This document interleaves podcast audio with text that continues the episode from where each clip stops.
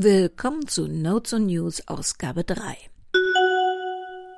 Am letzten Sonntag ist mit viel Getöse die 40 Millionen Euro Produktion Babylon Berlin mit zwei Staffeln einer Serie nach historischen Krimis von Volker Kutscher gestartet, die vorab schon auf Sky zu sehen war. Wer es verpasst hat, kommt in der Mediathek noch bis zum 18. Oktober an die Folgen der ersten Staffel. Ja, sagen wir mal so, die Serie polarisiert und ähm, ich persönlich gehöre nicht zu denen, die in Jubel ausbrechen. Und das aus allerlei Gründen. Aber im Schatten dieses Hypes gibt es etwas für uns Interessantes. Radio Bremen 2 hat Der nasse Fisch – so heißt Volker Kutschers erster Roman mit Gerion Rath nämlich im Original, als Hörspiel in acht Teilen realisiert. Gesendet wird es eigentlich erst im November, aber schon jetzt steht es als Download für ein Jahr lang in der Audiothek der ARD zur Verfügung. Ganz besonders gut gefallen hat mir, dass es bei dem Hörspiel Kommentatoren im Hintergrund gibt, die dem Ganzen etwas Halt geben – Insbesondere der geheimnisvolle Kommentator der ersten beiden Teile hat mir sehr gut gefallen.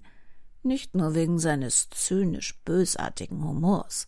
Er fasst in Episode 2 die Ereignisse am Anfang noch einmal zusammen, was bei der komplexen Geschichte sehr hilfreich ist, und er gibt am Ende von Episode 2 seine überraschende Identität preis. Herzlichen Dank an Radio Bremen 2 die Redaktion des Senders war so freundlich, uns einen Schnipsel mit genau diesem Kommentator, gesprochen von Rainer Schöne, mit Genehmigung für unsere Sendung bereitzustellen. Последний раз спрашиваю, где золото? Где золото? Wo ist das Gold? Wie viele langsame Tode haben mit diesen Worten begonnen? Wie viele unbegreifliche Schmerzen? Wie viele Hammerschläge hält ein Körper aus, dessen Geist ihn verrät, um nichts zu verraten? Unerfreulich. Aber fast schon alltäglich in diesen Zeiten. Man muss auf alle Wechselfälle vorbereitet sein. Im Geschäft wie im Leben. Ja, ich mag diese Stimme von Rainer Schöne sehr. Insgesamt viele tolle Sprecher, die Protagonistin Charlie Ritter ist stimmlich erfreulich erwachsen besetzt und orchestrale und Berliner Chansonmusik mit Reminiszenzen an die Sängerin Claire Waldorf gibt es auch in der Hörversion. Ulrich Nöthen, Peter Lohmeier, Uwe Ochsenknecht, Rainer Schöne, Merit Becker, Udo Schenk und andere machen das Hörspiel zu einer klaren Hörempfehlung. Der Link zur Audiothek der ARD auf der Infoseite zu dieser Sendung. Diesmal bit.ly kk Babylon. Babylon schreibt sich mit Y. Der Link ist in den Infos zu dieser Sendung zu finden. Die zweite Info betrifft etwas in eigener Sache. Laut Statistik werden wir zu 92 Prozent über iTunes gehört. Jo, das ist Fluch und Segen zugleich, ich weiß. Seit dieser Woche können Sie uns aber nicht nur über Alexa hören, wir sind auch zu Spotify eingeladen worden und sind nun dort als einer der Podcasts gelistet. Ein Hinweis dazu, wenn Sie zu jenen gehören, die schon in den ersten Stunden nach Veröffentlichung unserer Sendung auf eine Folge warten, bei Spotify wird nur einmal am Tag aktualisiert. Die Sendungen kommen dort also mit ziemlicher Wahrscheinlichkeit erst etwas zeitverzögert an. Zwei Fernsehtipps. Fernsehtipp Nummer eins ist für True Crime Fans. Du wirst beobachtet. Die Regierung hat dafür ein geheimes System. Aber ob Täter oder Opfer, wenn deine Zeit gekommen ist, finden wir dich. So beginnt die Krimiserie Person of Interest, von der ich persönlich zumindest bis letzten Montag dachte, dass sie realitätsübersteigernde Fiktion sei. Die Dokumentation Pre-Crime auf Arte zum Thema verbrechensvorhersagende Software im Fachbegriff Predicted Policing hat mich dann eines Besseren belehrt, wobei Besseren hier sehr zynisch gemeint ist. Ist die Nutzung von Computeralgorithmen zur Verbrechensvorhersage wirklich ein Segen? So viel sei verraten, nach der Sendung war ich deutlich mehr besorgt denn beruhigt.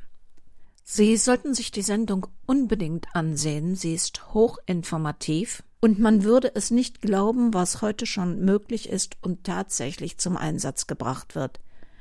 Achtung, die Sendung ist leider nur bis zum 31. Oktober 2018 in der Mediathek von Arte online verfügbar. Fernsehtipp Nummer zwei ist mehr unterhaltender Natur. Gestern Abend, also Freitag, strahlte ZDF Neo die erste Folge der deutsch-belgischen Serie 24 Hours Two Sides of Crime aus, die ab jetzt täglich um 21.45 Uhr bei Neo zu sehen ist. Allerdings sind schon alle zehn Teile auch in der Mediathek bereits online. Ich schätze mal, ein Geoblocking ist leider wahrscheinlich. Es geht darin um eine Geiselnahme in einer Bank. Hm, kein neues Thema. Allerdings die Herangehensweise in den einzelnen Episoden ist ungewöhnlich. Zunächst beginnt es schon recht unvermittelt und ohne große Einleitung ist man mittendrin. Und dann rollt die Serie die Lebensumstände fast aller Beteiligten, und bei einer Geiselnahme sind das mit Tätern, Opfern und Polizei einige, detailliert auf, und es entsteht ein facettenreiches Szenario eines Verbrechens, das wie ich finde, realistisch zeigt, wie Lebensläufe in einem bestimmten Moment zufällig aufeinanderprallen und eine eigene gemeinsame Entwicklung nehmen. Und wie im richtigen Leben gibt es einige handfeste Überraschungen. In La Rochelle in Frankreich hat das Festival der TV-Fiktion unter anderem diese Staffel als beste europäische Fiktion gekürt. Auch dieser Link zur spannenden Serie findet sich auf der Infoseite zu unserer Sendung. Sie werden es nicht bemerkt haben, aber Weihnachten schleicht sich heran. Die zahlreichen Gebäckwaren und Dekoartikel standen bereits bei 30 Grad, wenig versteckt in den Läden. Da kann leicht Panik ausbrechen, dass bis Heiligabend womöglich nichts mehr da ist. Ich habe mal auf der Infoseite zu dieser Sendung eine Liste mit Krimi-Adventskalendern erstellt.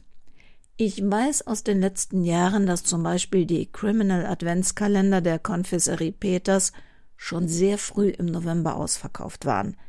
Insofern ist es jetzt leider wirklich schon notwendig, sich damit zu beschäftigen. Eine allgemeine Info zu diesen Kalendern. Bei allen Kalendern ist es eher der kriminelle Gedanke, der hier zählt. Die mitgelieferten Krimis sind eher so lala. Aber seien wir fair, es ist nicht leicht, 24 Minikapitel oder Geschichten zu einer Mordsstory zu verarbeiten. Auf der von mir zusammengestellten Liste sind auch Links zu schokoladenlosen Adventskalendern dabei, ein recht hübscher auch mit Tee. Das waren die Kurztipps dieser Woche. Wie immer völlig willkürlich und mit viel persönlichem Geschmack von mir ausgesucht. Bezahlt wurde diese Sendung wie alle anderen nur von unseren Hörern über den PayPal-Me-Link oder andere Kanäle. Kommerzielle Sach- oder Finanzzuwendungen gab es auch diesmal nicht. Und ein großes Dankeschön an dieser Stelle noch einmal an den Hörspielchefredakteur von Radio Bremen 2, der sich sogar am Feiertag gekümmert hat, damit wir den Hörspielausschnitt in dieser Sendung des Krimikios Verlages Petra Weber in Köln kurzfristig senden durften. Das Impressum zur Sendung wie gehabt auf www.krimikiosk.de. Und Sie? Sie passen jetzt wieder gut auf sich auf.